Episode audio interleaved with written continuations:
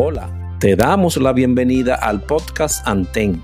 En este espacio estaremos conociendo todo lo relacionado al mundo del socorrismo y sus competencias, del pasado y la actualidad. Acompáñanos en esta nueva entrega y vamos a recorrer el fascinante mundo del socorrismo. Pero antes recuerda calificarnos y activar la campanita para cuando lleguen los nuevos episodios. Bienvenidos socorristas del mundo. Bienvenidos.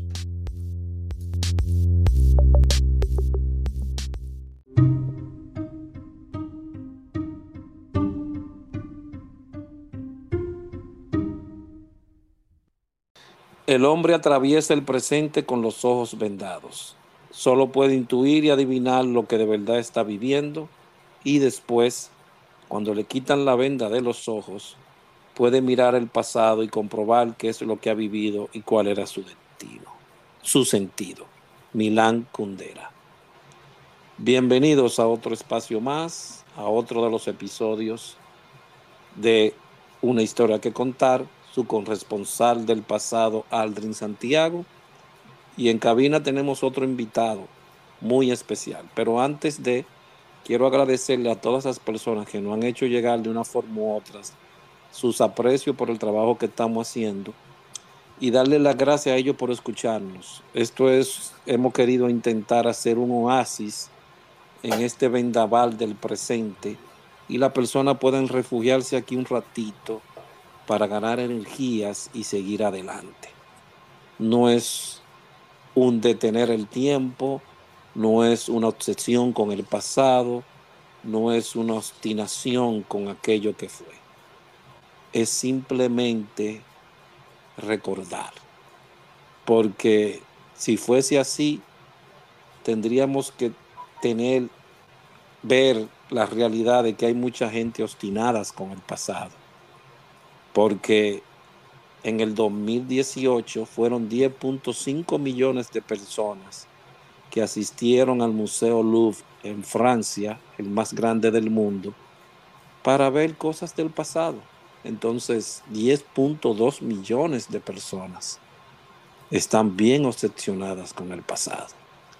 Hoy tenemos en cabina a alguien muy especial, alguien a quien le tengo bastante aprecio y siempre he tratado de seguir en continuo contacto con él. Alguien que tomó y hizo de su vida algo que aprendió en el movimiento Scouts Scout, como otros que han hecho las, que le hemos hecho la entrevista, que pasaron por ahí, simplemente pasaron y siguieron.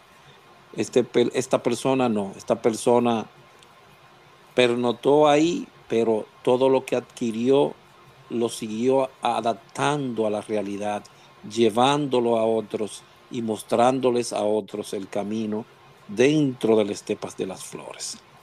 Bienvenido a nuestra cabina, damas y caballeros, al señor Alexis Batista. Bienvenido, Alexis.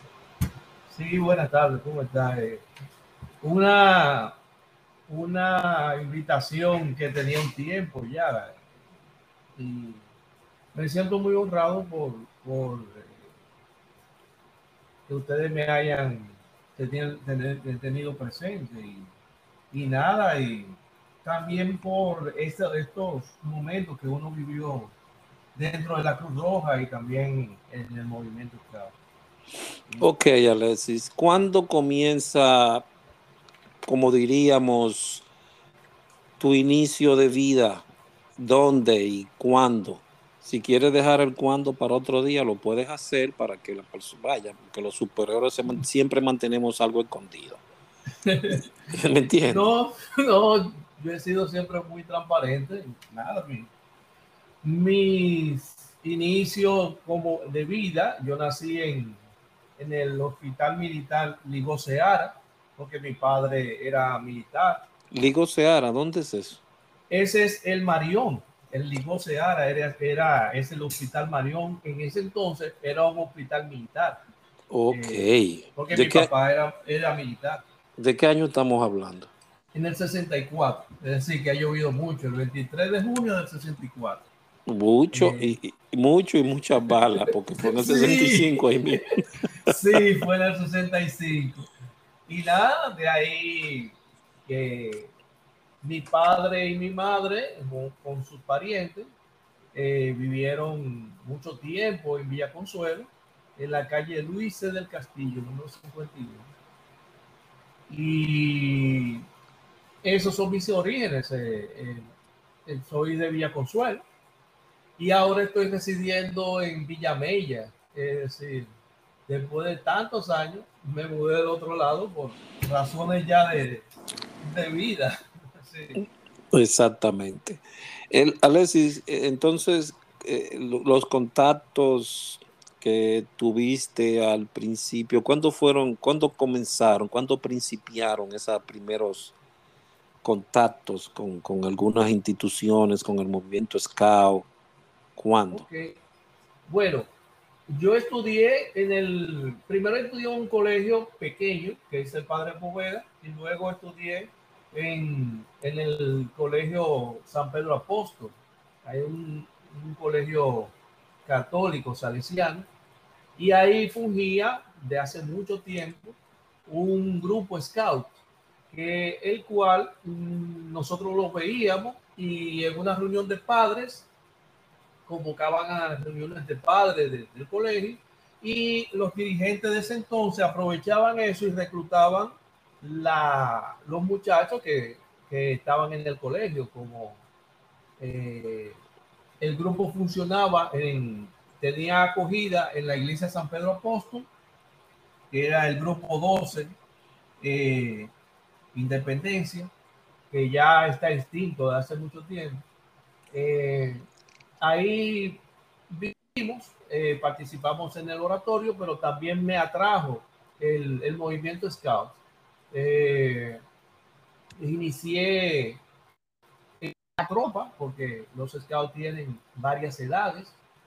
La, en la tropa es la, la edad de 11 a 16 años, yo tenía 11 años cuando eso. Entonces iniciamos ahí y ahí nos comenzaron a formar eh, en el escultismo y nada, eh, ahí fuimos creciendo, eh, llegando a, las, a las etapas o a las clases, como se llamaba antes.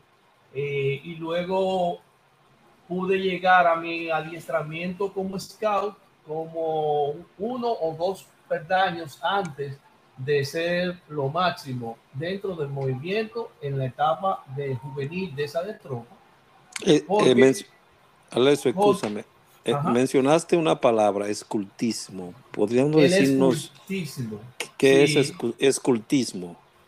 Es el nombre de que se le da al movimiento scout, escultismo, porque el escultismo es el arte de vivir en los bosques. Entonces, vivir con la naturaleza, de compenetrarse, y es un estilo de vida.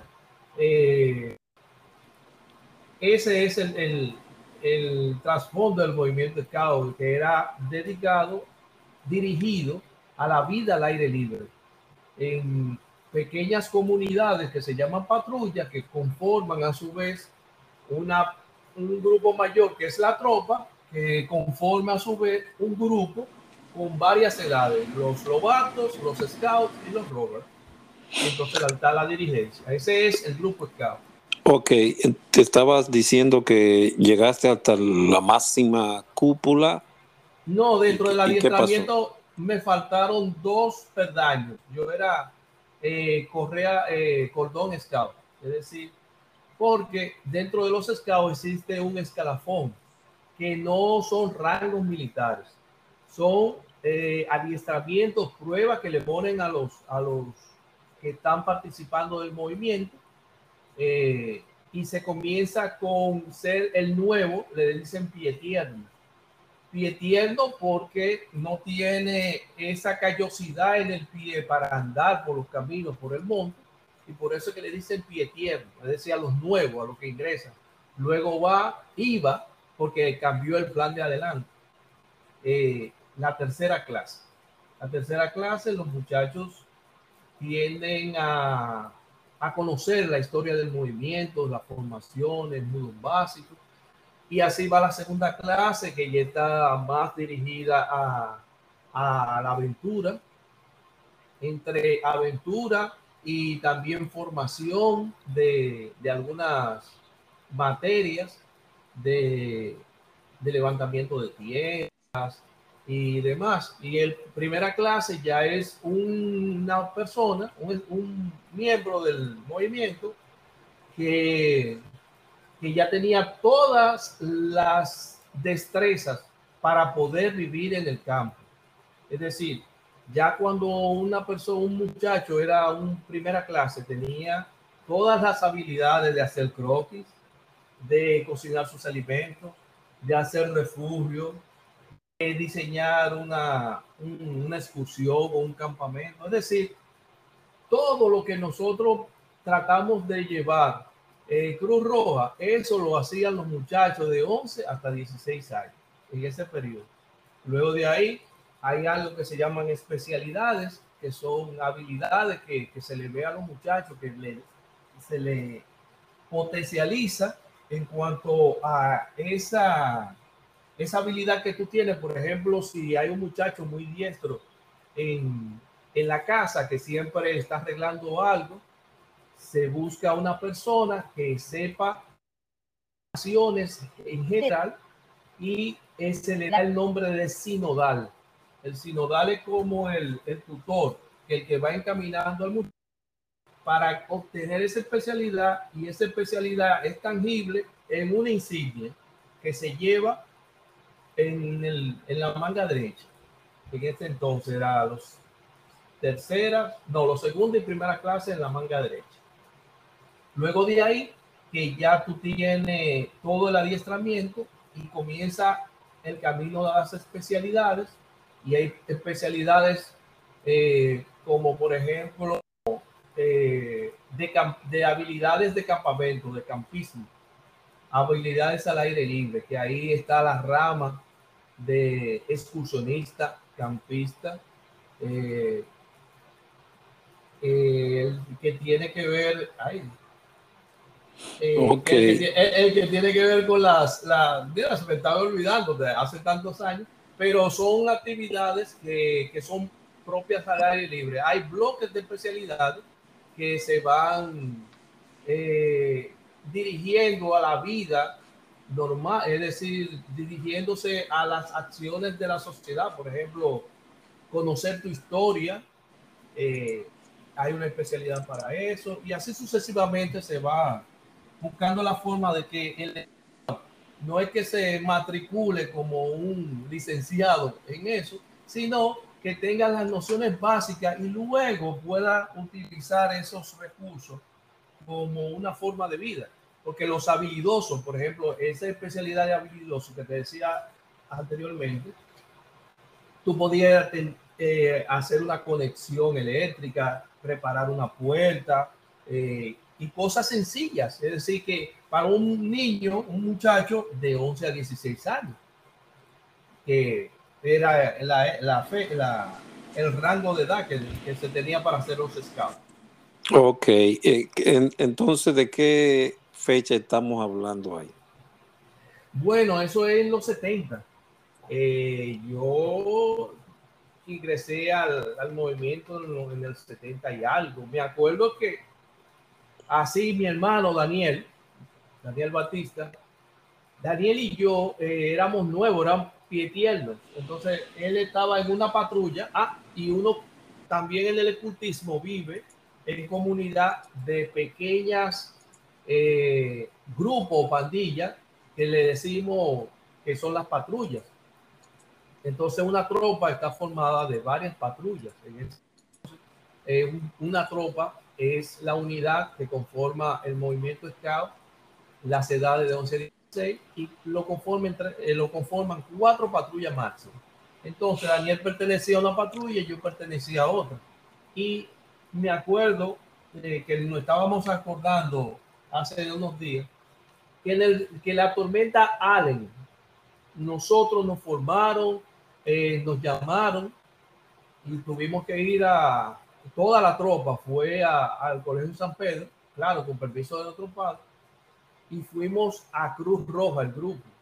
Y allá en Cruz Roja nos pusieron a seleccionar, a organizar las ropas, eh, luego de haber pasado la, actividad de, esa tormenta.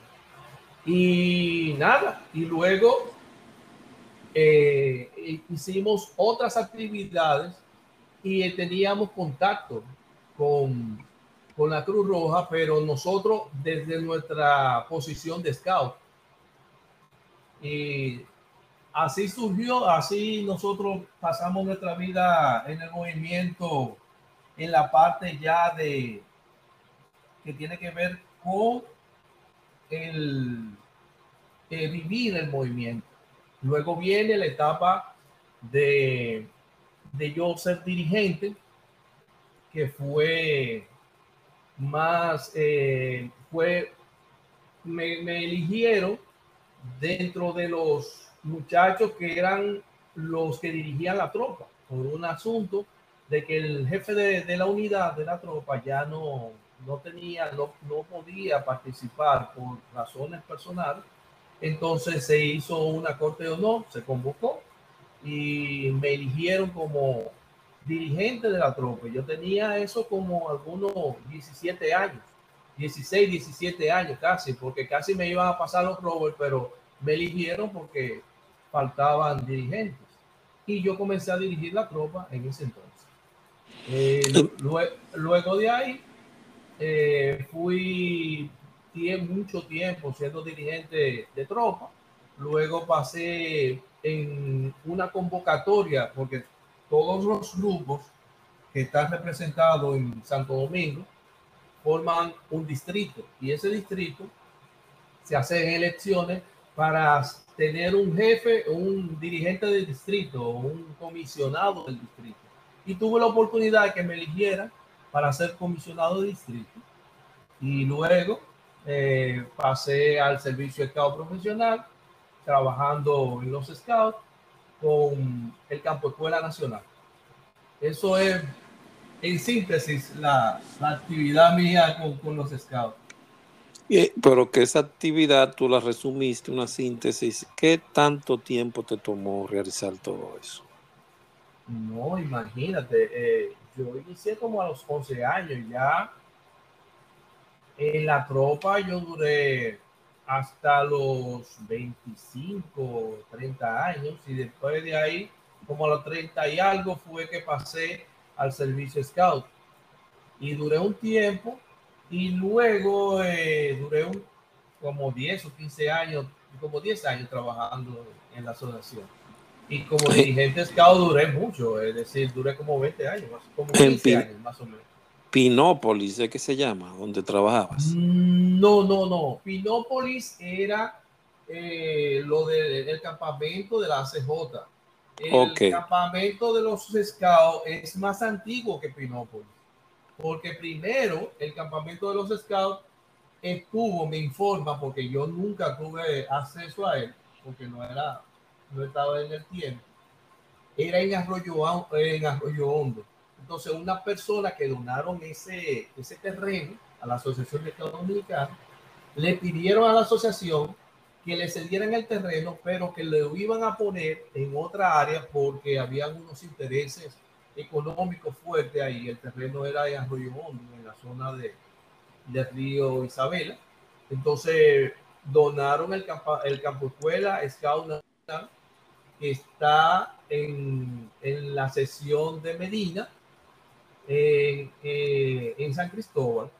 Entonces, desde ahí estoy hablando que eso fue como ya en, como en los 60, 70, ya existía el campamento y al igual que habían otros campos escuela, por ejemplo, en Cacique Monción, el padre de Alzani, César, César tenía, era un padre que formó, hizo un campamento en Cacique y, y luego eh, me informa que ya el campamento de hace mucho tiempo la iglesia lo, lo tomó a la muerte del padre y hace sus actividades ahí, pero esa, esa zona fue preparada para hacer un campo escuela scout al igual que Cuayo, luego entonces comienzan las actividades en Cuayo en los 70. Sí, yo creo que en los campamentos, eh, el campamento nacional de Cuayo es más viejo que Pinópolis, es más viejo. Ok, entonces se hablaría de cuántos años en total. No, yo tengo desde los 11 años, yo estoy trabajando y hasta hace poco, por razones de trabajo, yo he pertenecido, he estado flotando en el movimiento Escado y Cruz Roja eh, de una u otra manera. Eh, yo tengo 57 años, 58, 58, y ya tú sabes, réstale 11. Ahí todo, todo ese tiempo he estado en actividad. Ok. Entonces, ¿dónde te encuentras y te apasionas y te enamoras de la brújula? ¿Cómo llegó eso a cómo llegó eso a ti? En los escabros sabemos que fue ahí, pero ¿en qué momento? Bueno, eh, cuando yo iniciaba como, porque eso fue parte de mi adiestramiento, todos los escados debieron de pasar eh, por esa por ese adiestramiento. Pero a ti, a ti te robó el alma, te robó la respiración, ¿eh? sí, y no solamente la brújula, todo lo que tiene que ver con campismo. Es decir, no solamente brújula, por ejemplo, cuando digo la las estrellas. Sí, cuando digo la brújula es para que las personas puedan imaginarse que es la forma de cómo tú ubicarte y las personas piensan simplemente en brújula. Digo la brújula como la puerta a ese universo, a ese universo que se fue diversificando cada día más, porque tú empezaste con la brújula, pero ya estamos hablando del sistema de posicionamiento global. Sí. ¿Me, me entiendes? No solamente, yo antes era un, usuario de, los mapas y trabajar con brújulas. Y también soy un usuario de, de trabajar con GPS, pero yo puedo, ya yo tengo la capacidad de elaborar mi propio mapa, ya sean digitales o ya sea físicos, y, navegar con ellos. Es decir, ¿por qué, eh, por qué, te, por, qué te apasionó tanto eso? Mira, eh, me enamoró eh, porque nosotros tenemos un libro que se llama El cultivo para muchachos, que lo, realizó el fundador de los Scouts. Eh, el fundador de los Scouts fue un militar, un general inglés, y él peleó en Sudáfrica y en, en, varias, en varios continentes, peleó, pero su, su mayor hazaña fue en, en Sudáfrica en el Transvaal, que eso está, eso es, está, forma parte de, de, Sudáfrica. Entonces, una plaza que él le, le, tocó comandar, que fue la, la plaza de Mafequín, ahí él se vio compelido a que los enemigos, que no eran, no eran africanos, eran Boers, que eran, los Boers eran los los, los descendientes de los holandeses, que son los, los actuales africanos, que son los pobladores de Sudáfrica. Ellos tenían una fuerza regular y ellos estaban en guerra con el imperio inglés. Y eh, los soldados de esa plaza ya estaban diezmados. Entonces, él utiliza a los muchachos porque ve el entusiasmo que tienen los muchachos por querer eh, aportar a su patria, en ese caso, porque yo era en inglés, entonces lo utiliza y a partir de ahí, eh, él hace un libro cuando regresa ya de, esa experiencia de guerra, él hace un libro y se lo dedica a los muchachos. Y fue escultismo para muchachos. Entonces, ese cultismo para muchachos es la vivencia que él estuvo, que tuvo en, en, toda su vida como militar y, y, ve las experiencias y los muchachos comienzan a, a, leerlo porque lo hizo por capítulos llamado Fogata y lo comienzan a practicar. Y entonces dentro de esas fogatas, como se le llama, habían fogata para hacer La fogata era como un artículo que él sacaba. Entonces, eh, dentro de esa fogata había el tema de orientación por los indicios y orientación con la brújula. Eh, y hacíamos un ejercicio de llegar a un punto, a formar un triángulo equilátero con una funda eh, y solamente la brújula cantando pasos y viendo los azimut o los rumbos de la brújula y llegábamos de punto en punto. Entonces eso me, me encantaba porque que, oye, eso era bien interesante. Azimut. Eh, azimut. Azimut, ¿podrías definirlo, por favor? Sí, Azimut es el camino a seguir. Eso viene de, de una expresión árabe. Eh, es el camino que tú debes de seguir. Ese es el Azimut. Pero también se, se transluce, se, transcribe como la dirección desde un punto cardinal hacia la derecha que sobrepasa más de 90 grados. Puede llegar de 90 a 180, 270 hasta 3, 3 y algo de, grado o 360 grados, que es equivalente a una vuelta entera. Entonces, como, como le referías, escuchas, como ustedes ven, si le escuchas, ve que le apasiona la cosa. Ya están bien. Al igual que el pero tiene punto de referencia, el norte magnético y el sur magnético. Y Ok. Este o hacia el oeste. O a Sí, estaremos haciendo algunas cápsulas del presente con Alexis para volver a revivir este tema que es bastante apasionante y que él lo maneja también. Alexis, ¿cuánto impartiste docencias de esas capacitaciones en los Scouts? Lo que pasa es que eso es parte del programa Scout de entrenamiento, o de, de, progresión, como se llama, porque la diferencia entre lo, lo militar o lo militar es, eh, hay una cierta diferencia, que la, la disciplina no es por, por, el rango, sino es por el respeto que tú le tengas al superior. Entonces, eh, yo tuve dirigentes que me encaminaron hacia esos temas.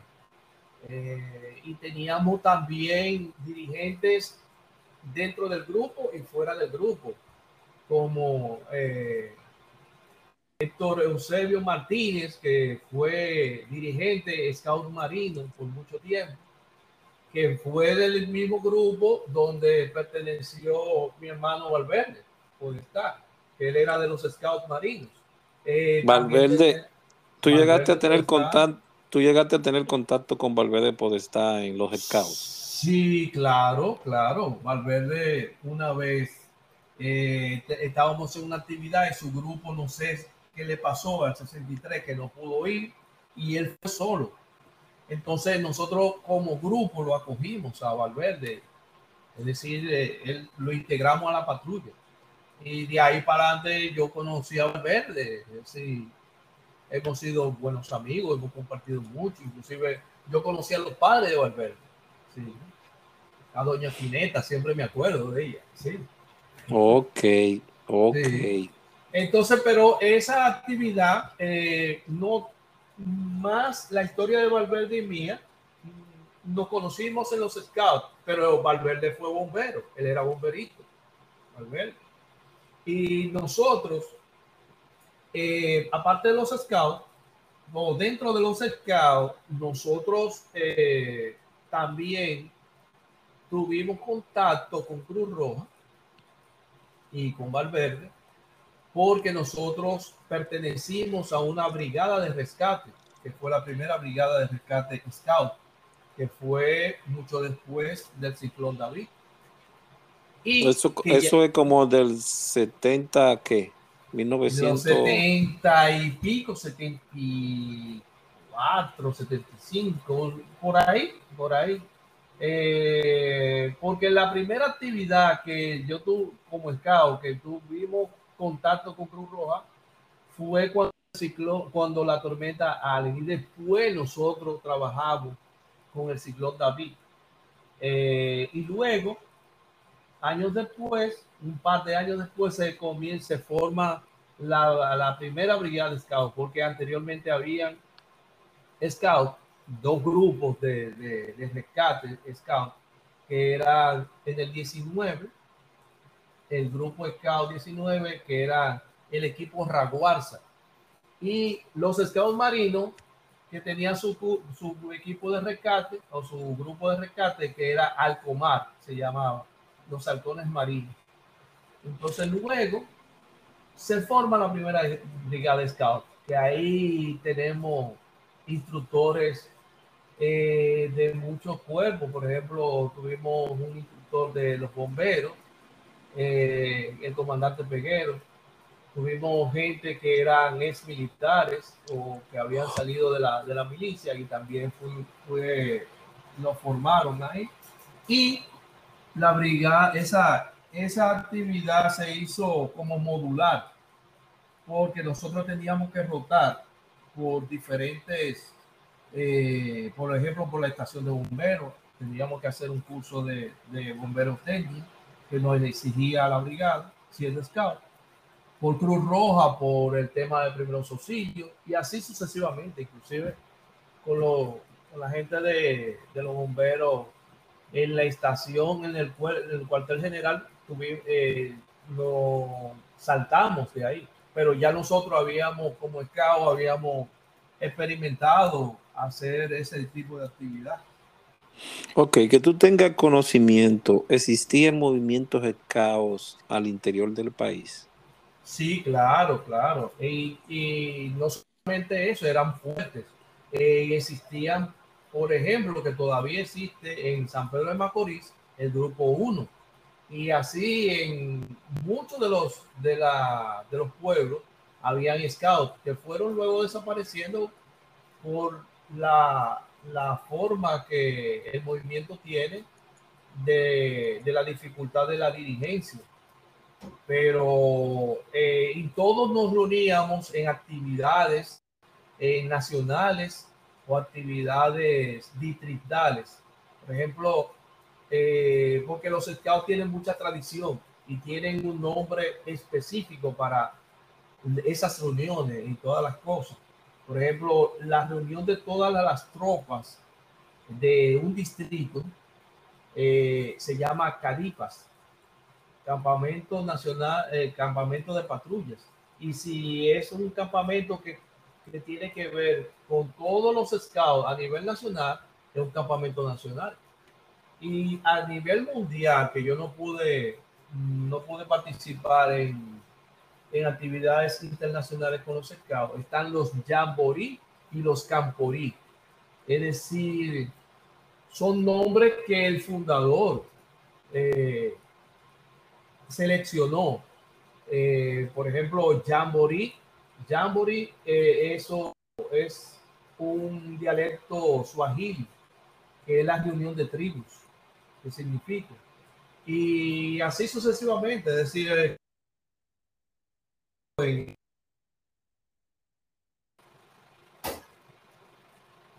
Ok, entonces, luego de ahí, eh, ¿hacia dónde se dirige? Bueno, se te olvidó decir el nombre del coronel Robert Van der Power. Ah, el, el, fundador, el, funda, el, el fundador el general Robert. Eh, eh, no, Robert Stephenson, Stephenson Smith Baden Power, Power. de Gewell. Okay. Power de Gewell, porque la reina de Inglaterra lo distinguió poniéndole okay. un título de caballero. Oh, lo hizo caballero también, sir. Sí, por ser el fundador de, ese, de este gran movimiento. Lo ok. Caballero, claro. Después de ahí, ya Alexis llega al, al último peldaño dentro del, del, movimiento. Entonces, ¿hacia dónde te diriges? ¿Hacia dónde te, ¿Hacia dónde te marca la brújula después de todo ese tiempo allí? no, yo siempre estuve gravitando en los scouts y luego eh, por, por gravedad, como quien dice, fuimos a Cruz Roja. Ya yo no estaba en los scouts eh, trabajando directamente porque ya tenía otra responsabilidad. Eh, y me fui, ya le había pasado el mando a otros muchachos de, que habían crecido, que habían sido formados en mi tiempo. Y, inclusive yo tengo buenos recuerdos de, de actividades que Miguel de la Rosa, que es oriundo de Villa Consuelo, eh, hacíamos una, una fiesta, una celebración del 12 de octubre, que es cuando el grupo Scout cumplía años, de hacer una gran fogata y él, él nos dio unas, unas pautas, porque hacíamos una, fogata en, en, la zona de, no sé si tú has pasado por ahí, eh, donde está la, la iglesia San Pedro Apóstol, que hay una, una explanada ahí que, que converge en varias calles. La José Joaquín Puello es una y la Juan Pablo Pina. Estudié ahí, creo que estudié ahí porque vivía por la Eusebio Mansueta. Viví un ah, tiempo y estudié ahí, sí, me recuerdo. En el, San, Pablo, en el San Pedro Apóstol, sí, que queda muy cerca de esa zona. Sí. entonces, fíjate, acuérdate que eh, luego está el parque Braulio Álvarez, que está a la izquierda de la iglesia, separada por una calle. Entonces, ahí hacíamos una fogata bien grande. Preparábamos las bases con, con, arena y luego formábamos una, una fogata de ceremonia es un tipo de fogata especial para hacer actividades. Y de, la Rosa me, me, me, dijo, me observó que había un tendido eléctrico muy cerca. Entonces decidí, dijo miren, tienen que tener cuidado porque que, eh, esa fogata tan grande va a irradiar mucho calor y puede derretir esos, esos alambres que estaban, qué sé yo, algunos metros. Entonces decidimos echarla más al centro para tener un radio mayor creíamos que no, la, no le iba a afectar, pero lo llevamos al consejo de, de, la Rosa porque ya nosotros habíamos tenido contacto a través de los cursos de primeros auxilios y, de ir a Cruz Roja para recibir entrenamiento cuando estábamos en la brigada de Scout. Entonces, ya ahí comienzas a hacer los, los primeros pininos dentro de la institución. ¿Cuál fue ese primer curso que llevaste a la, a las flores? Bueno, ese fue un curso, eh, un curso bien atropellado, que yo, eh, es increíble, pero yo condensé el curso de, de, manejo de brújulas y de lectura de cartas en dos hojas. Una cuestión porque me había una actividad que eh, no era el, no era el FOBAP, era como sensibilización en caso de desastre. Eh, me pidieron que, que le diera ese, ese entrenamiento porque ya yo, ya en esa materia ya, ya tenía largo tiempo eh, practicando y viviendo y, trabajando en, en lectura de cartas. Eh, y por razones de, de, tiempo, porque el curso era muy ambicioso, que me acuerdo que el, el que estaba dirigiendo el curso era Sayas, el, eh, fallecido Ángel Sayas allí. Eh, estaba Olivares, estaba también de las Rosas, conocí a este muchacho que es alguien mensual, ¿cómo que se llama? Eh, que tuvo, que era, era militar, que, era policía. Se me escapa el nombre ahora mismo. Lo tengo, soy más fisionomista que. no, no te preocupes. No te eh, preocupes, ¿qué pasa con la edad? Te entendemos. Sí, sí, sí, son muchos años.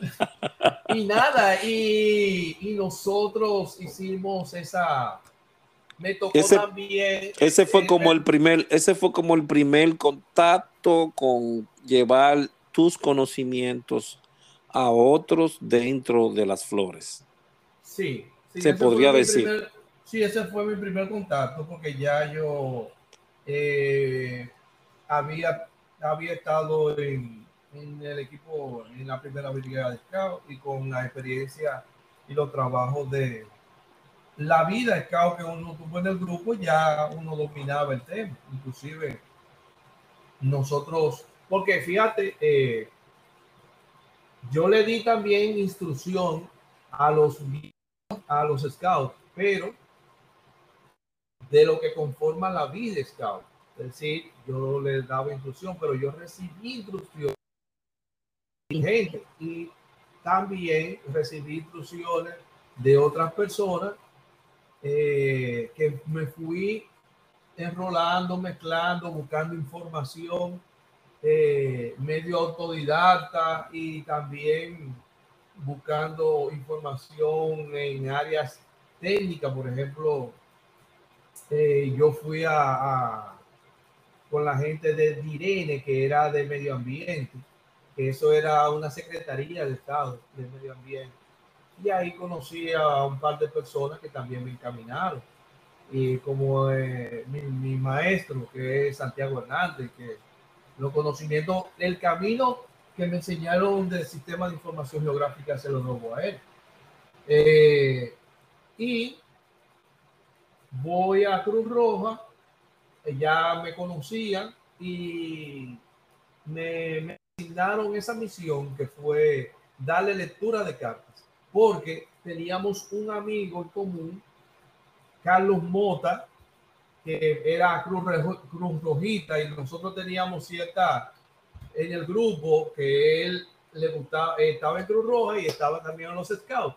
Entonces nosotros necesitábamos que él se definiera por razones de responsabilidad. Entonces a través de, de Mota yo me fui acercando también a la Cruz Roja y me fui a conocer.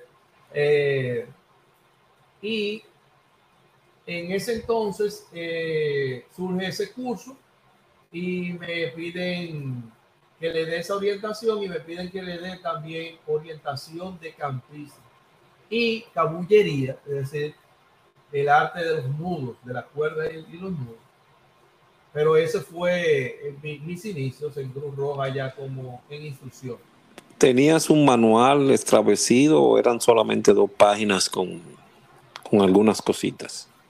Yo tomé los temas de varios libros eh, ya yo tenía el, manual por excelencia, que era el manual Scout, y creo que tenía eh, otro manual que tenía que ver con, con el manual, eran dos manuales Scout, que había uno el del fundador y otro un manual mexicano que era excelente. Ese manual, el que se sabía ese manual salía siendo licenciado en cultivo. Porque, oye, te decía todo, todo, todo. Desde ese entonces, en ese entonces, nosotros comenzamos a ver cartas topográficas. De, cuando me cayó ese manual, yo tenía como 13 o 14 años, más o menos. Entonces, entonces, desde ese entonces yo he estado bregando con eso, porque antes eh, aquí se navegaban no con las cartas que ustedes conocen, la carta de unos 50 mil. Los muchachos, los, los, anteriores a mí, los, de la brigada Scout, los del equipo de rescate, ellos navegaban, eran con mapa de gasolinería eso, de la, de la gasolinería eso. Pero eso eran, ah. eso eran, eso eran mapas publicitarios más que mapas reales. No, eran, eran unos mapas más bien pictóricos, es decir, eh, que te daba a ti eh, una referencia, pero eh, se navegaba así. Antes de que nos cayeran en las manos, pues yo llegué a, a navegar con ese tipo de mapas antes de que me cayeran en la mano los mapas topográficos. Porque eso solamente yo, yo, lo veía en el libro, pero yo no tenía acceso a trabajar con un mapa topográfico y tener una brújula menos. Eso era por observación que nosotros navegábamos. No había ni siquiera, no se tenía ni siquiera acceso a una brújula, Lex. Lo, en, los primeros, en los primeros días no, es decir, porque las brújulas eran caras. Recuérdate que nosotros no éramos de Piantini, nosotros éramos de Villa Consuelo. Eh, era media cara la brújula para nosotros. Exacto. ¿De qué año estamos, de qué año estamos hablando de ese curso que se inició el primer, la primera escaramuza? ¿De qué año estamos hablando? La verdad es que no me acuerdo el año, pero era cuando Sayas fue director nacional de socorro. Ok, ese fue, ahí fue lo primero. ¿Te habló contigo Alejandro Valverde? ¿Estaba en la escuela o no en ese entonces? Alejandro estaba en la escuela. Sí, sí, yo creo que fue Alejandro que me indujo a participar allá porque él, él solamente, él, tenía la cultura scout, pero eh, los muchachos de allá, acuérdate que eran, era formación física, más, más, más socorro, más eh, primeros auxilios y eso, un poco de rescate, que esa vida al aire libre. Porque esa vida al aire libre, eh, yo solamente lo vi eh, luego, no, no, no fue tan... Nosotros, los scouts, considerábamos a Cruz Roja como una, las personas que, que están siempre en el rescate, pero en el monte, en el monte ya eso es otra cosa. Porque no, no me tocó a mí, le tocó a los otros muchachos que participaran en actividades de esas. Y, por ejemplo, un dato, cuando el ciclón David, lo primero que llegaron, me, me cuenta eh, Cuti, que le decimos a estos bienvenidos eh, que Alcomar fue la primera, la primera gente que llegó a, a Cosa por tierra que llegó a Padre la Casa cuando el desastre y fue una brigada de campo. Ok. Que, que, eso no se conoce. Ok, entonces ya con esa primera escaramuza, eh, ¿sigues dando docencia en las flores o te detienes ahí? ¿Cómo sigue el proceso? Sigo dando docencia eh, ya segundo curso, yo creo que fue el FOBAPES. Eh, fue un curso donde estaba Canela. Bien ubicado. Ahí yo tenía más amplitud. Y también estaba dando la, el campismo y cabullería también.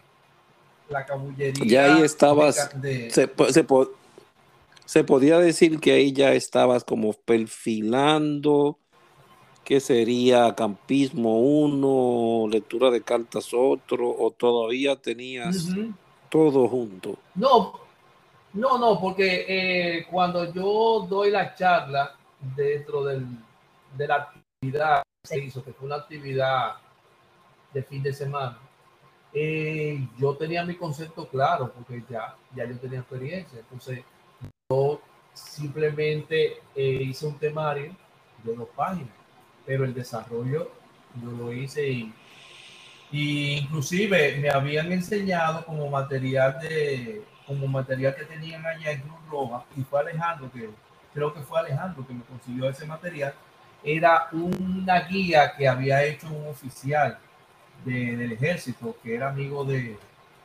de, de cosas de, de Atahualpa eh, que luego yo me lo encontré en otro curso de, de que Atahualpa estaba dirigiendo, que era un curso, ah bueno, que Raúl también estuvo allá y Gómez, el médico, también estuvo allá en ese curso. Ok, ¿de qué era el curso? ¿Cómo se llamaba? Eh, era, eh, era como una especie de campismo, pero como más bien ligado a la supervivencia y a la lectura de cartas. Me acuerdo que, que fue en, en Cosa, en Salinas, que se hizo. Ahí Raúl debe de acordarse perfectamente porque en ese entonces Raúl era bombero. Y él, nosotros, la idea era que ellos hicieran unos rumbos, fueran a, a unos lugares. Y me acuerdo que Raúl paró un camión de bomberos porque era de supervivencia más bien para beber agua porque no era fácil, es decir, eh, era esa zona de, de, la luna es inhóspita y hay que tener, no hay agua, entonces hay que ingeniársela para, para tener agua. Sobrevivió entonces. Sí, sobrevivieron todos, inclusive los instructores, porque nosotros no teníamos ningún tipo de, respaldo.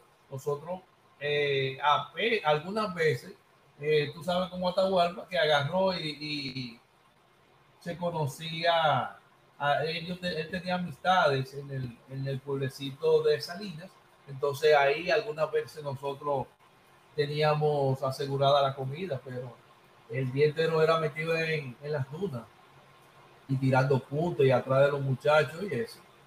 Pero fue bien interesante el curso. Ahí también tuve la, la grata compañía de esa persona que fue el, primero, creo que, que, le dio lectura de cartas eh, allá Cruz Roja. Y luego fui yo. Eh, y luego nos, nos encontramos en esa actividad y él me dio muy buenos consejos porque él, parece, él había venido de la Escuela de las Américas, entre ellos, y él me decía que yo no podía ser tan rígido en la navegación, que lo hubiera más, menos, menos teórico, ya tú sabes, uno con su cuadrícula, su cosa, trazando su rumbo, yendo de un punto a otro. Y, y nada, me dijo, no, no, no, usted es más, más, menos, menos rígido y aprendí mucho con él. Ay. Ok. nada. ¿Cuándo entonces creas tu primer manual de más de dos páginas? No, eso eh, fue contigo prácticamente que no, espérate, yo hice uno y luego tú lo reformaste. Fue, sí, sí, yo hice uno ¿De qué? De lectura? de lectura de cartas. De lectura de cartas, porque eh, la materia es lectura de cartas, porque eso es lo que tú haces. Tú el mapa lo, lo interpretas. En la milicia, ese, ese, esa materia se llama navegación por estima, que es que tú vas navegando y estimando tu rumbo y distancia y los lugares a donde tú tienes que accesar pero eh, se le puso, yo creo que fuiste tú que sugeriste que fuese cartografía porque se oía mejor que lectura de cartas porque relación. Ok, entonces, ¿para qué año estamos hablando? No, no, no, ahí yo de no me acuerdo bien si fue como los 90 o finales de los 80, fue por ahí, fue, fue por esa fecha ahí ya se cree entonces el de cartografía. Sí, de cartografía. Y luego hicimos eh, campismo también. Campismo, que fueron dos partes, separ se, separaron, se separaron los cursos y se daba uno y después el otro. Sí, porque el, el campismo es muy amplio, es decir, y estamos hablando de personas que no tienen ningún tipo de entrenamiento y se tenía que arrancar con lo básico e ir avanzando. Por ejemplo, en la primera charla de campismo, la gente estaba muy ansioso, que qué era el equipo y eso. Y yo le dije, señores, el primer equipo que uno tiene son los pies. Y se quedaron como en el aire. Sí, porque si tú no tienes unos pies sanos, unos pies eh, eh, higienizados, no puede caminar para ningún lado. Entonces, lo primero son los pies. Desde cómo cortar las uñas, de cómo lavarse, cepillarse antes de la actividad, encremar el pie, en los tipos de medias, una media fina, una media más gruesa.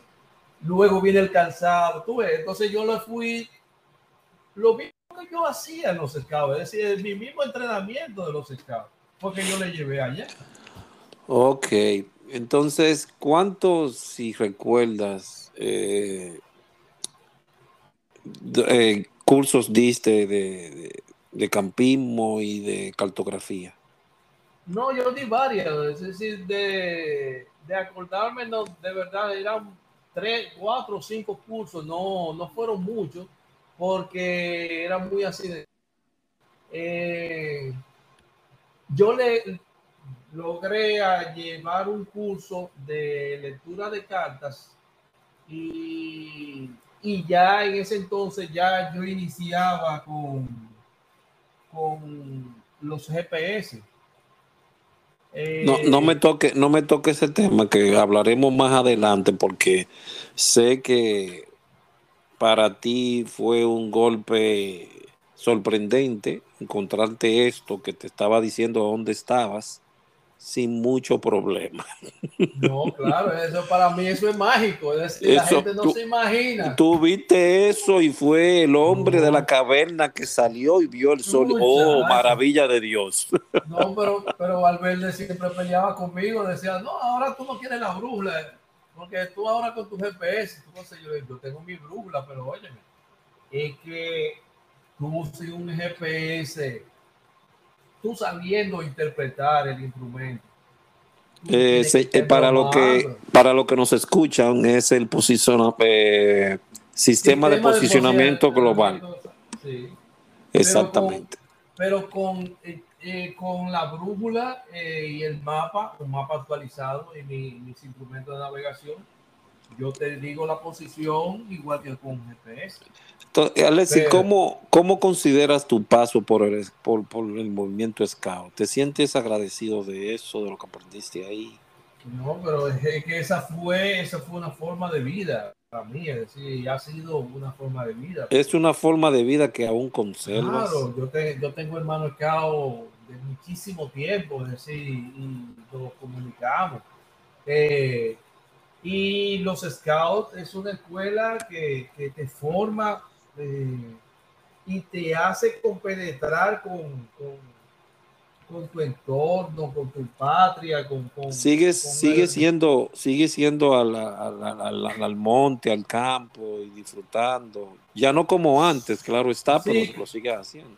Claro, sí, sí. Eh, no hace mucho yo estuve con Robert y, y tuvimos una actividad ahí. Eh, Óyeme, en Valle de Dios. Me, dijo, me dijeron que tomaron ese camino como algo eh, turismo ecológico, muy bonito, eh, porque esa, esa, ese camino es bellísimo. Yo lo anduve varias veces. Tú te recuerdas en lo, en lo que esa era la caminata de Fobapes. Sí, ahí terminaba la, actividad. que salíamos por Santana. Eh, él, lo tiene entra todavía por Santana. Sí, porque eso ya es una ya es un parque nacional. Entonces, antes era una reserva científica, que era el nombre del profesor Marcano, que fue el profesor Marcano describió la flora y fauna de esa área, de la humeadora y la celestina. Eh, eh, Alexis, tú que tienes más, más noción sobre eso, ¿Cuál tiene más protección, la reserva científica o, el parque? Eh, aquí lamentablemente se son muy vulnerables. El parque tiene un poquito más, debería ser la reserva científica, pero el parque tiene un poquito más de, protección, aunque se explota con los visitantes por los senderos, pero hay una mayor vigilancia. ¿Cuál sendero ellos? Ellos hacen el sendero completo, Alex, y sale a Villa Altagracia como nosotros lo hacíamos. Mm, no, no, eh, no lo he hecho completo, solamente, eh, mira, y no, no, fue una zona que estábamos haciendo eh, un poco de, técnica de supervivencia, porque aquí no podemos hacer supervivencia per se, por, por varias condiciones. Pero. Eh, bueno, recordarle a los oyentes también que Alexis, probablemente el segundo, tercero, cuarto, ¿qué tú crees de las personas que fueron a Panajungla cuando se hacía? Bueno. tú eres uno de los eh, primeros, segundo, tercero. El, segundo grupo que fue a Panajungla. No, espérate. El segundo, el tercero, porque el primero fue, fue Frías, que fue cao del grupo 12 también, Fría, Ricky, y fue que le decíamos Jimán. Eh, no me acuerdo el nombre de él. ¿Qué tanto, qué tan, cuál es el grado de dificultad que tenía del 1 al 5 eh, ese curso? Sí, el, mira, yo ese curso lo disfruté. Como si poniéndole, poniéndole del 1 al 5, eso sería como un 6. Más o menos, pero yo me disfruté ese curso porque lo más fuerte para mí fue la física, pero después de que de atravesar el lago, de hacer una, una balsa, de navegar, es decir, eso yo me lo disfruté porque yo siempre me había entrenado para eso. Para mí, inclusive, cuando yo fui a Panajungla, a mí me pusieron como navegante. Es que te pasaste, te pasaste 25, 30 años practicando algo para que te evaluaran de eso en otro eh, país. Simplemente. exactamente. Y yo me disfruté. Óyeme, lo primero cuando, cuando íbamos a hacer una, porque hay que hacer una travesía en el, en el lago. Hay un lago artificial y uno tiene que ir como un kilómetro. Y yo no soy buen nadador. Inclusive yo hice, yo comencé en Cruz Roja eh, cuando estaba eh, la primera brigada que nos siguieron, que eso fue parte, en un curso de salvavidas y yo, yo nadé, comencé a nadar, pero eso no era lo mío. Yo salí, para, yo dije, no, no, no, esto yo no, yo en una me estoy nadando y no encuentro a mi compañero y le dije, no, no, no, yo voy para afuera. Mi hermano siguió, Daniel se hizo salvavidas, pero yo no. Entonces, en ese tramo de un kilómetro que hay, yo dije, hay que dijeron, hagan una balsa. Y yo le dije a todos, nadie me hace un nudo. Yo hago mi nudo en mi balsa. Y esa balsa llegó nadando, navegando un kilómetro. Es decir, eh, ahí yo me lo disfruté, hice fuego, fuego, lluvia, eh, mis alimentos, casé, hice trampa, eh, navegamos yo era navegante, era... Ah, pero entonces eso era parte, un pedacito del Amazonas que había ahí entonces. Oh, eso era en Colón, es decir, eso era en el área de la, del lago de, del canal de Panamá. Inclusive cuando nosotros estábamos entrando, había unos soldados que le habían picado una serpiente. Ay, mi madre. Nosotros nos dio, nos daban, antes de todo, antes, antes de entrar a la selva, a nosotros nos dieron un curso de orfidología para ver las, las culebras o las serpientes que hay en la zona, identificarla y había un equipo que tenía los sueros, es decir, y las, las trampas, es decir, ahí me enseñaron a hacer trampas, pero ya yo la había visto con los scouts, porque en los scouts también se hacen trampas. Pero sí, pero ¿Qué tiempo de durar? ¿Qué tiempo de duración tuvo ese curso? Ocho días. Es decir, tuvimos tres en, afuera entrenando y, cinco en la selva. Entonces, pero nosotros viajamos como, fueron como 10 días o 12 días que, duramos en Panamá, más o menos. Eso fue en los 80, en los 80, ¿no? Sí, era muy mencionado. era muy mencionado ese curso, era muy mencionado. O en los 90 fue. Inclusive, eh, después de. Ah, bueno, Saya fue con Ricky y con Jimán. Luego creo que fue eh, Olivares. Y después me tocó a mí ir solo, porque el compañero con quien iba no pudo ir. El único representante de República Dominicana era yo. Ok. Wow. Entonces tuviste que ir solo, pero representante como si, como, como si fueran seis. Sí, porque no, pero cada vez que yo le sacaba una vaina, porque los panameños son buenos en su selva, pero ellos no, no tenían pedómetro, ni tenían curvímetro, yo, eh, eh, ni cuenta paso, es decir, ellos eran básicamente con su brújula. ok. Y me enseñaron a navegar de una forma que yo no navegaba aquí, porque el, eh, el ecosistema es diferente.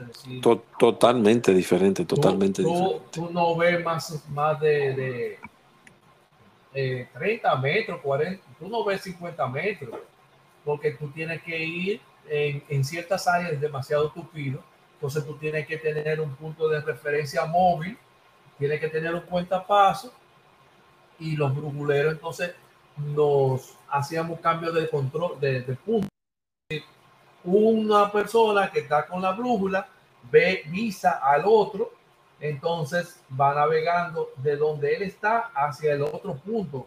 Y mientras él navega, el otro se va desplazando y dejan un punto móvil hasta llegar ahí y vamos haciendo cambio de punto, cambio de punto. Y se, Ok. navega chulísimo. Ya ahí cuando regresas, entonces sigues impartiendo los cursos en, la, en las flores.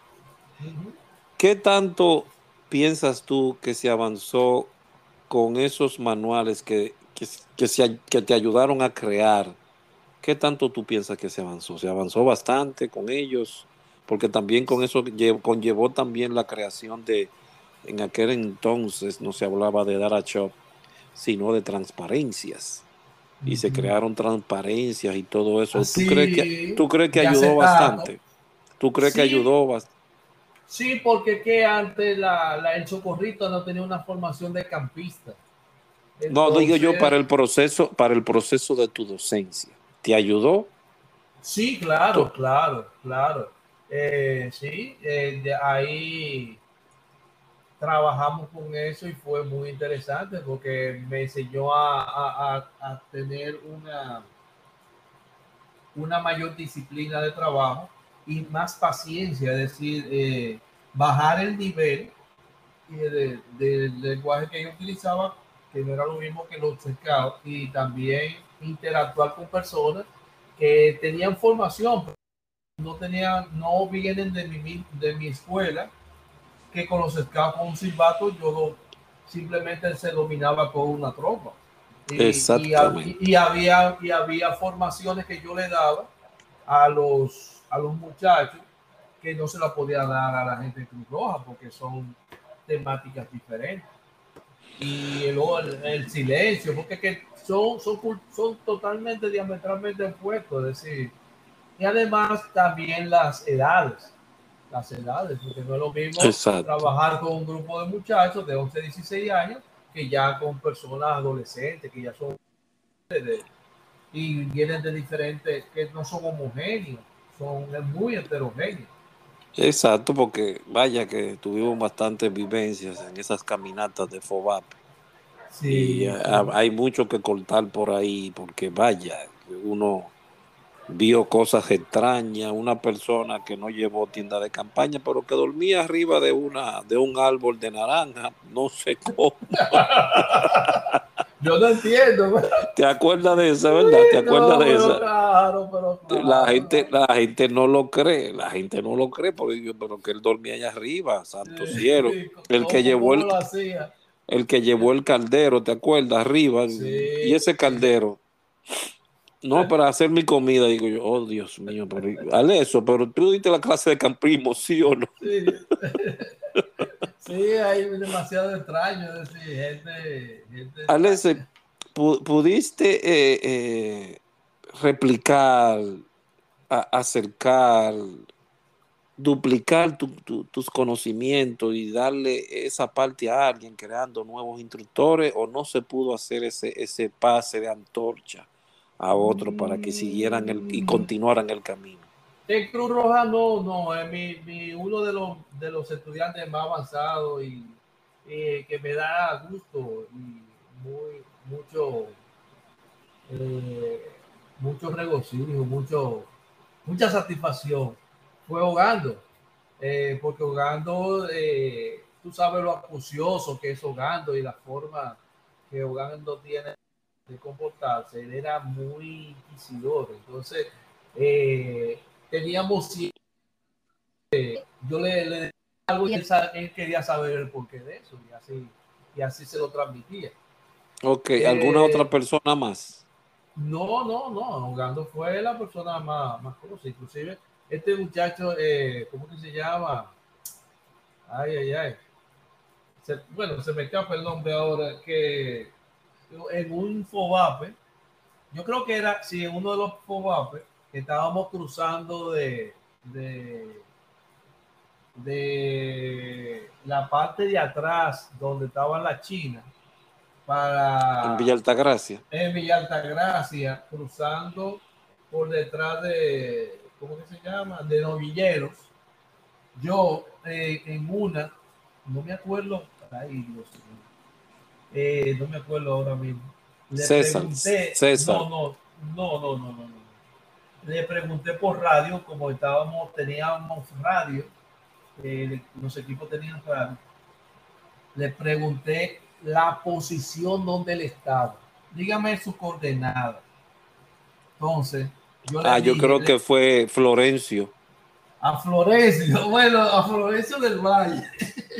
Florencio Salazar. ¿Fue ese? A, Salazar, a, eh, Florencio del Valle un escao, oye, es, Eh, No, es Florencio Salazar. Yo creo que era. Salazar. Yo Sí. le pregunté, ok, dígame su, la posición, dime, dime la coordenada de tu posición. Muchacho, ya tú sabes. ¿Te la dio Sí. bien o qué fue? Sí, eh, no, él me la dio, entonces yo le dije, ok, descríbeme qué es lo que hay aquí, dime, en la carta, porque no la podía ver. ¿Qué hay? Identifícame un punto de referencia dentro de la carta. Porque yo en ese tiempo ya, eh, yo había dado varios cursos de, de lectura de cartas.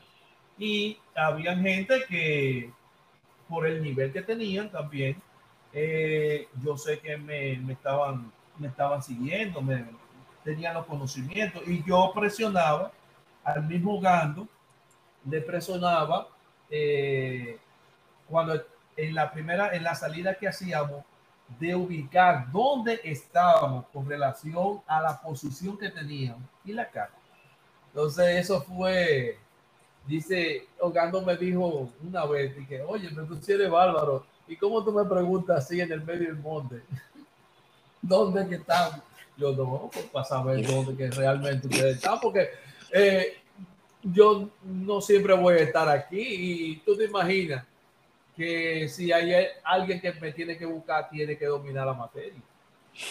Entonces, cuando ya llegan estos aparatitos, Alessio, ¿qué tú sentiste? Estamos hablando del sistema de posicionamiento global. ¿Cuál fue No. tu, tu impresión? No, tu- tu- no, no. ¿Qué- Te voy a ¿Cómo? contar de- desde el inicio. Yo fui viendo eh, eh, revistas y, y documentales y Valverde, acuérdate que siempre traía unas revistas de, de- que habían artículos deportivos y mil cien cosas y uno solamente miraba esa, esa cuestión y yo Sí. me topé con eso. Entonces, yo me junté un dinero y le compré, le dije a Valverde que me hiciera el favor, como él se manejaba, eh, trayendo cosas, comprando cosas, eh, que me trajera un GPS. Porque yo cuando fui a Panamá, ya yo venía con esa inquietud y en Panamá no tenía el dinero suficiente para comprar el GPS que había elegido según las especificaciones técnicas. Entonces, a mí me humildemente tuve que, que conformarme con un GPS muy básico, el Garmin 38. Y me acuerdo ahora, me, me acuerdo. Ese fue Y tu primer, ese fue tu mi- primer sistema de primer- posicionamiento global. El, el Garmin 38 que utilizaba cuatro pilas tipo lápiz. Y como nota curiosa, en ese entonces los GPS no eran tan exactos. Es decir, porque había una interferencia para que la señal no estaba liberada. Solamente los, los estamentos militares de Estados Unidos que tenía una señal que corregía tu posición. Entonces habían errores de 100, 200 metros. Eh, imagínate. Y yo elegí ese porque era el que podía comprar. Pero cuando me llega el, el GPS, que Valverde me lo trae, que me acuerdo que él tenía como un, un apartado postal que llegó, me llamó, me entregó el GPS y, y me dice, yo sé lo que tú vas a hacer con esa vaina. Ahora tú te... Pero toma, ahí está, yo agarro mi GPS, hermano, el manual estaba en inglés. Ay, mi Entonces, madre. No sé, eh, no había esta facilidad de Google Traductor como ahora. Entonces yo me eché mano de, de este muchacho, eh, de este muchacho, eh, ¿cómo que se llama? De Peña, que sabía inglés muy bien, o que sabe inglés muy bien. Y yo le dije, de Peña, hazme el favor, tradúceme ese manual para yo poder entender, porque hay conceptos que yo, viendo el manual, y, con, y me quedé con la guía rápida, pero habían cosas que yo no entendía para sacarle el mejor provecho. Bueno, le entregué el manual a De Peña y De Peña se me desapareció por un año.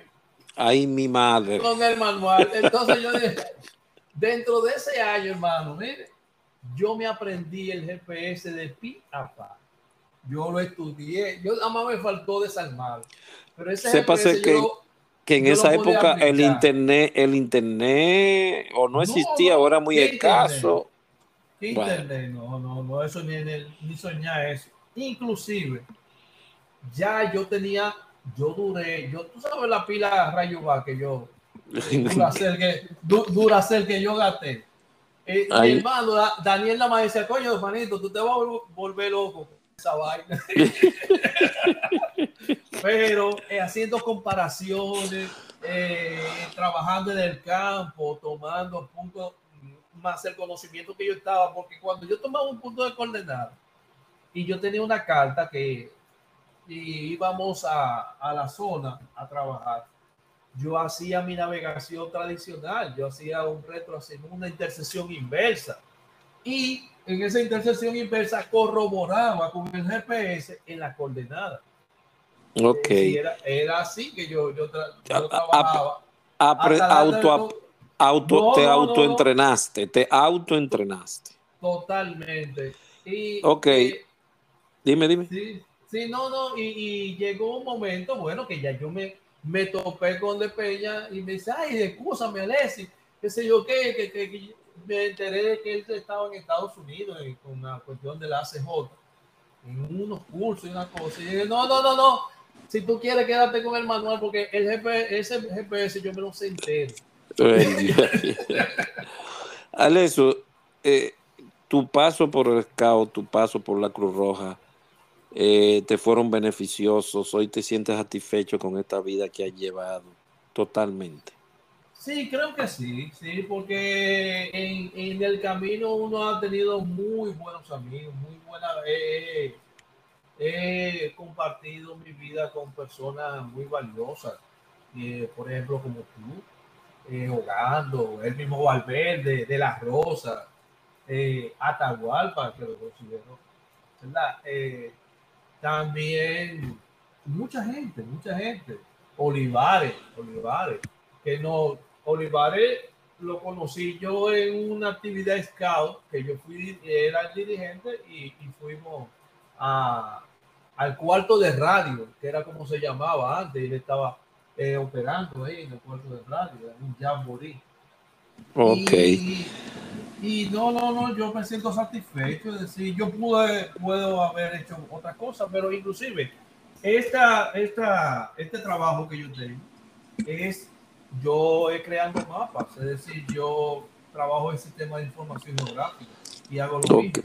Ok, quiero ya para ir cerrando, quiero agradecerte por tu tiempo que has tomado para traer todos tus recuerdos y mostrárselo a las personas para que sepan quién es Alessi, Julio Alessis Batista, y vean que era un instructor de instructores dentro de las flores, que, que dio su tiempo, pero mucho tiempo, su dinero y creo que hasta su sangre en algún momento. Y hoy te queremos decir gracias, Alessis. Gracias por toda esa capacitación, por todo ese conocimiento que hiciste llegar a muchos jóvenes en aquel lugar, porque estamos aquí para agradecernos nosotros mismos el trabajo que allí se realizó. Gracias, Radios Escuchas, por tomar su tiempo para escuchar cada uno de los episodios. Y Alessia, ¿alguna, algunas palabras al cierre?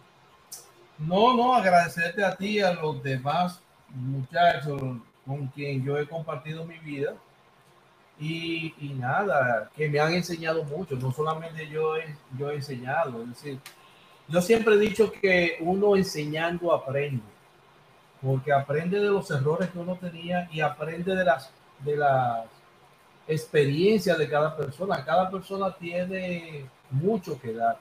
Y si uno, y si uno es si uno se detiene a oírlo, también uno lo puede aplicar a su vida y, y crecer. Exactamente. Muchísimas gracias, Alexis. Eh, estaremos haciendo los contactos para las cápsulas del presente y llevar de nuevo ese conocimiento de cartografía y campismo a todos los que nos escuchan. Gracias, Radios Escuchas, y espérennos con otro episodio más que saldrán en estas semanas. Mil gracias por su atención. Agradecidos por sus congratulaciones que nos han hecho llegar. Muchísimas gracias.